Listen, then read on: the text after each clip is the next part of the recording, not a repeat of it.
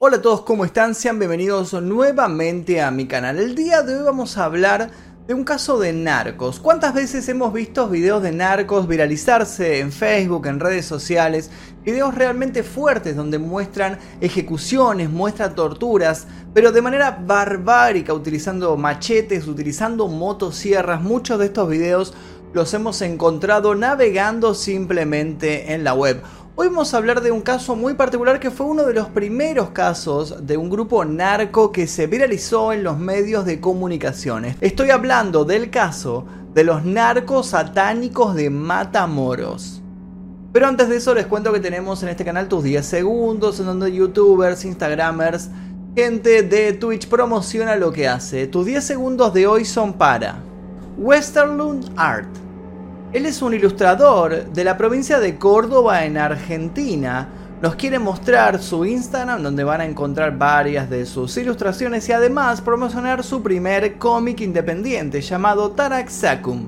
Este cómic se encuentra disponible en formato físico en el Mercado Libre y básicamente cuenta la historia de un joven que cansado del mundo cotidiano un día descubre que hay algo más y este viaje no solo revelará la cara oculta del mundo en el cual vive, sino también será un viaje de autoconocimiento. Pueden conseguir su cómic en Mercado Libre, les dejo el link aquí debajo para que vayan a revisar lo que hace este artista. Además de eso, les cuento que este caso en particular es muy fuerte, YouTube lo desmonetizó, obviamente, como todo este tipo de casos, como casi todos los videos que saqué en el mes de noviembre, pero no importa.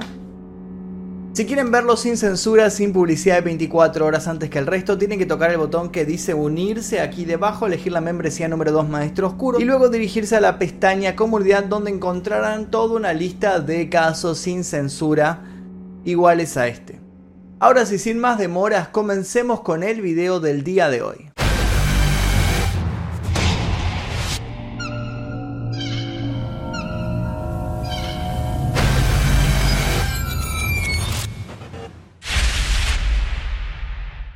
Durante marzo de 1989 se denunció la desaparición de Mark Kilroy, un joven norteamericano que había cruzado a México durante sus vacaciones de primavera para pasar una noche divertida deambulando de bar en bar. Sus padres, que tenían lazos familiares con funcionarios del gobierno estadounidense, no dudaron en ofrecer una cuantiosa recompensa y movilizaron una feroz búsqueda que no logró echar luz sobre el paradero del estudiante. Sin embargo, la esperanza de encontrarlo con vida siguió latente y no se desmoronaría hasta un mes después, cuando se descubriría que el joven no solo había sido asesinado a machetazos, también se encontró su cerebro, que había sido hervido dentro de una olla. Se le habían amputado las piernas a la altura de las rodillas y su columna vertebral había sido amputada para realizar con ella un collar. Todo esto, por supuesto, en el marco de un violento ritual. Sin embargo, Kilroy no había sido el único objetivo de esta banda. Junto con su cadáver se encontraron 13 cuerpos en idénticas condiciones. Los culpables, un grupo de autoproclamados ahijados de Satán, que pasaron a convertirse en los narcos satánicos de Matamoros. La tarde del 9 de abril de 1989, la policía había apostado un cerco en la carretera que conecta Matamoros con Tamaulipas, en México, con el simple propósito de realizar revisiones rutinarias a quienes pasaban por la zona, imponer multas a algún infractor y, por qué no, levantar alguna coima. Un día que prometía ser como cualquier otro sin embargo, todo comenzó a complicarse cuando intentaron detener una camioneta. Y la misma se dio a la fuga. Luego de una intensa persecución, pudieron ponerle fin a la huida y se encontraron con que en el vehículo viajaba un joven de 22 años, David Serna Valdés, que llevaba consigo marihuana y una pistola calibre 38. Los policías detuvieron al muchacho lejos de sospechar que horas después, en medio de un exhaustivo interrogatorio, David se quebraría y confesaría pertenecer a una secta narco-ocultista en la que sacrificaban inocentes. Aquella declaración terminaría siendo la punta del ovillo para que se comenzara a desenmarañar una historia que tendría repercusión en toda Latinoamérica. El joven arrestado dio a los consternados policías dos pistas muy grandes, una dirección y un nombre. La dirección era la del rancho Santa Elena. El nombre, Adolfo de Jesús Constanzo. Adolfo de Jesús Constanzo nació el 1 de noviembre de 1962 en Miami, Florida. Y sus padres eran refugiados cubanos. Si bien su madre, que lo había tenido a los 15 años, lo bautizó católico y lo impulsó a que sirviera de monaguillo, fue la que luego lo inició en el culto denominado Palo Mayombe, donde ella auspiciaba de sacerdotisa. La mujer estaba convencida de que Adolfo tenía habilidades psíquicas por haber predicho, supuestamente, el intento de asesinato del entonces presidente de los Estados Unidos, Ronald Reagan, en 1981. Adolfo se graduó en la secundaria pero fue expulsado del bachillerato.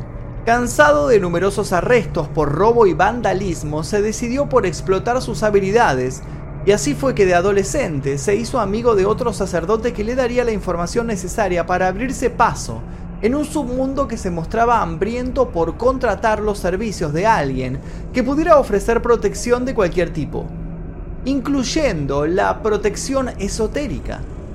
Estamos hablando del peligroso y supersticioso mundo de la delincuencia. Adolfo era carismático y sabía seducir tanto con su aspecto como con sus palabras lograba no pasar desapercibido y tenía inmediatos dotes para la manipulación y el liderazgo. Era bisexual, promiscuo y encantador, y no tardó en sentirse invencible. Según él creía, la magia negra le otorgaba inmunidad frente a los policías y cualquier otro que quisiera interponerse en su camino. Trabajó como modelo y rápido se hicieron famosas sus tiradas de tarot, mediante las cuales aconsejaba a gente poderosa y le ofrecía garantías de poder mediante pactos satánicos. Si bien su presente era próspero, gracias a sus caras purificaciones y limpiezas espirituales, no tardó en dejar las cartas y las pasarelas. Todo eso era para iniciados y él creía estar destinado para cosas más grandes. Decidió fundar su propio culto. Así fue que en 1983 reclutó a dos jóvenes, Martín Quintana Ramírez y Omar Orea Ochoa para que se desempeñaran como sus sirvientes, amantes y discípulos. En total alcanzaría a tener unos 30 devotos, entre ellos fabricantes de narcóticos, jefes del crimen organizado y altos funcionarios de la ley a quienes prometía invulnerabilidad frente a las balas e invisibilidad frente a sus enemigos, atributos que se conseguían con sangrientos sacrificios animales. Sin embargo, al poco tiempo, y con la excusa de aumentar el alcance de sus hechizos, sus calderos dejaron de estar llenos de huesos de cabras para rebalsar huesos humanos. Palo Mayombe es una rama de la religión Palo, son creencias de orígenes bantúes desarrolladas por esclavos de África Central que luego fueron llevadas a Cuba. Podemos decir un par de cosas sobre esta religión.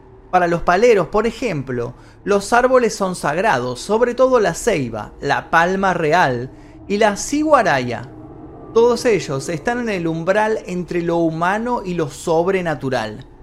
También podemos decir que poseen diversos métodos adivinatorios, como el Vititi Mensu, donde para poder ver lo que el futuro depara, se utiliza el cuerno de un animal santificado con un espejo. Gran parte de sus cantos e invocaciones se recitan en una mezcla de castellano e idioma kikongo, y desde mediados del siglo XX el palo comenzó a extenderse fuera de las comunidades cubanas, a los Estados Unidos, a Venezuela, Colombia, República Dominicana y a Puerto Rico. Sin embargo, lo que realmente hay que saber es que el centro de fuerza espiritual del palo es un caldero llamado Nganga. Se trata de una cazuela que puede ser de barro o de hierro, a la que se le incorporan por lo menos 21 palos de monte, hormigas bravas para que la enganga siempre esté a la defensiva, viva y tierra de cementerio, o de algunos lugares en los que haya sucedido eventos importantes que no referencien a una tragedia. La regla dice que las tragedias solo pueden generar más tragedias. A esto se le agregan otras piezas claves, partes de animales, piedras que hayan estado en contacto con alguna corriente y hierbas. La idea es que el caldero represente un pequeño mundo dentro para convocar a los mpungos, los espíritus de las fuerzas de la naturaleza, a los que se sigue regando, a veces con sangre y otras con miel. Sin embargo, una enganga no está completa si no tiene su elemento más importante, lo que la motoriza y la vuelve poderosa. El enfumbe, es decir, la presencia de un muerto. Un muerto que entra al caldero es un muerto al cual el palero hace un trato. Para alcanzar los poderes superiores, el palero debe ser atento y servicial, y darle al muerto aquellas cosas que le gustaban en vida, como por ejemplo comida, bebida o música. Lo puede premiar o castigar, pero por sobre todo, una vez que entra en confianza, el palero debe someter al muerto a su voluntad. Para que la presencia del muerto se manifieste, el caldero debe tener huesos humanos, como se imaginarán, tener que conseguir estos restos humanos es lo que le ha dado en su gran mayoría a la palería un aura de gran oscuridad. Adolfo de Jesús Constanzo prestaba particular atención a la hora de elegir los condimentos para sus engangans. No se contentaba con restos humanos saqueados y usaba la vitalidad de muertos recientes, Torturaba a quienes pretendía sacrificar mientras aún los tenía con vida, para generar más ímpetu al acto de entrega. Abría pechos de personas que aún gritaban y les arrancaba el corazón. Los colgaba y los iba desmembrando sin prisa y sin anestesia. Se aseguraba, infringiendo este dolor como verdugo, que el alma del sacrificado ya aprendiera a temerle, respetarlo y obedecerlo. Sugería a menudo que los restos de personas de raza blanca tenían un efecto superior en la mezcla final, que debía ser bebida por quienes contrataban el servicio de Adolfo. Tan magnéticos y efectivos y espectaculares eran sus rituales y su presencia, que muchos narcos empezaron a pagarle un precio extra por la protección mística que él ofrecía. Le daban grandes cantidades de droga que Adolfo vendía gracias a sus adeptos ahijados de confianza. Era una especie de niño mimado para los narcotraficantes, dado que les proporcionaba información esencial y los asesoraba gracias a sus conexiones con el mundo espiritual. Les decía por dónde convenía pasar los cargamentos, dónde iban a estar sus enemigos, quién iba a traicionarlo y todo ese tipo de información. Poco a poco se volvió un igual con los narcotraficantes. No cualquier persona que elige pertenecer al palo B puede hacerlo. Si una persona va a iniciarse es sometida a varios meses de seguimiento y antes de rayarlo, es decir, volverlo parte, se hace una consulta previa para ver si el muerto aprueba el paso que la persona va a dar. Si hay visto bueno, se organiza una ceremonia en la que por medio de ofrendas de sangre, el recién iniciado en la palería hace un pacto con el dios del palo, con los muertos con los espíritus de la naturaleza. Durante el ritual, el iniciado le jura lealtad y obediencia a su padrino. Sara María Aldrete Villarreal era una joven de clase media que para 1987 contaba con 23 años. Era alta, rubia, de ojos claros y estudiaba educación física en Texas. Tenía honores, distinciones, trofeos, fotos en las cuales exhibía su pulcra dentadura, becas para estudiar danza y un empleo alternativo como profesora de tenis. Tenía por sobre todas las cosas el mundo por delante. Sin embargo, terminó con una sentencia de 62 años de cárcel por ser cómplice de torturas, como bajar a un hombre a un caldero hirviendo mientras le arrancaban los genitales. Un funesto final que comenzó cuando en un café por casualidad conoció a Adolfo. Él no solo la inició en su culto personalmente en un cuarto oscuro luego de sacrificar algunos animales, sino que también la nombró como sacerdotisa. Todos comenzarían a conocerla como la madrina. Adolfo y Sara entraron para muchos dentro del club de las parejas delictivas más famosas, como es el caso de Fernández y Beck, por ejemplo, que fueron ejecutados en la prisión de Sing Sing en Nueva York en el año 1951, luego de que se presentaran como hermanos para cotejar a mujeres solitarias y vulnerables que terminaban siendo asesinadas. O como David y Birney, los australianos que violaban y mataban a las jovencitas en su hogar, o como los ya clásicos Bonnie and Clyde, la pareja gángster que terminó acribillada por la ley. Sin embargo, mientras el final de Adolfo se acercaba, cuando la policía estaba ya sobre sus talones, Sara dejó caer en su auto una nota en la cual decía que estaba siendo secuestrada por el líder del culto. Adolfo nunca supo de esta traición. La policía nunca pudo atraparlo, él no se entregaría tan fácilmente.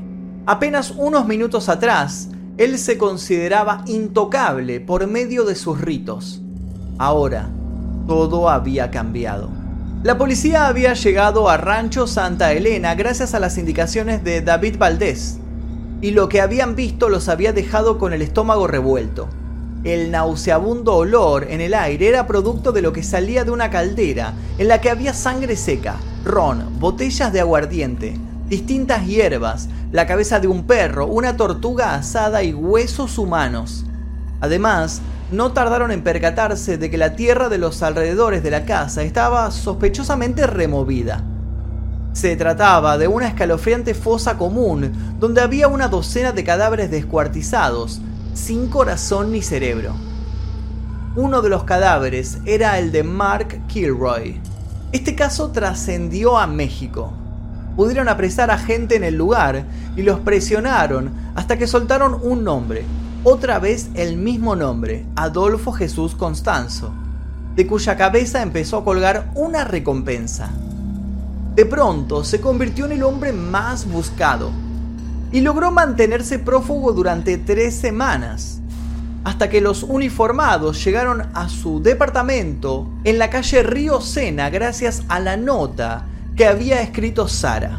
Sabiendo que su final era inminente, Adolfo hizo su último pacto con la muerte. Cuando el 6 de mayo Adolfo supo que ya no había por dónde escapar, recibió a la policía con una balacera y luego ordenó a sus discípulos que tiraran dólares por las ventanas para crear desconcierto. Los uniformados vieron los billetes aterrizar sobre sus cascos, consternados al tiempo que disimuladamente se los guardaban. Los ahijados de Satán pudieron resistir hasta que las fuerzas policiales se multiplicaron en el exterior. Entonces Adolfo le pidió a Quiroga que lo matara. Quiroga, fiel hasta el último momento, dijo que sería incapaz. Adolfo besó a Sara y luego él y Quiroga se metieron en un placar y cerraron la puerta un tercero abrió fuego sobre ellos con su metralleta AK-47, mientras gritaba eufórico y con lágrimas en los ojos. Otro de los miembros del culto creyeron que eran invisibles gracias a los rituales de su ya fallecido líder, pero al parecer el manto de seguridad que había esparcido sobre ellos Adolfo había desaparecido repentinamente. Sus seguidores fueron abatidos por la ley sin piedad. De los dos integrantes de la banda capturados con vida, uno murió en la prisión y otro logró escapar. A pesar de sus coartadas, Sara fue condenada como cómplice de Adolfo. Hace poco, luego de 31 años tras las rejas, pidió a la justicia federal su excarcelación. Se encuentra recluida en el penal femenino de Tepepan. Su versión de los hechos es muy diferente a la oficial. En reiteradas entrevistas y en libros autobiográficos, Sara no se cansó de repetir que ya pagó por sus actos y que la mayoría del tiempo estuvo secuestrada por el culto de David, que si bien era alguien a quien había considerado un amigo, no era bajo ningún punto de vista un aliado. Cree que la justicia, ante lo mediático del caso, la encarceló solo para saciar y complacer la opinión popular. Dice que del mismo modo fue abusada por la policía que siempre quiso obligarla a hacer falsas confesiones. Acusó sin dudarlo a gente del poder de ocultar evidencia valiosa. Su situación aún hoy es materia de dudas y de polémica. Mientras tanto, los restos de Adolfo de Jesús Costanzo el fundador del culto narco satánico de Matamoros, esperan ansiosos a que alguien los desentierre y los coloque en un caldero estrictamente preparado para la ocasión. Seguro Adolfo estará más que contento de poder hacer algún pacto desde el más allá. Y hasta aquí la historia de los narcos satánicos de Matamoros, una historia que me han pedido muchísimo, muchísimo, más que nada la gente de México que siempre pide casos de su país. Hay un par de casos de México ya subidos aquí, así que se los dejo al final de este video para que vayan a revisarlos si es que tal vez se los saltearon o YouTube no les avisó de los mismos. Hasta aquí el video de hoy, si les interesó les pido por favor que dejen su like, se suscriban, activen notificaciones si todavía no lo hicieron. Mi nombre es Magnum Mephisto, nosotros nos veremos seguramente en el próximo video. Adiós.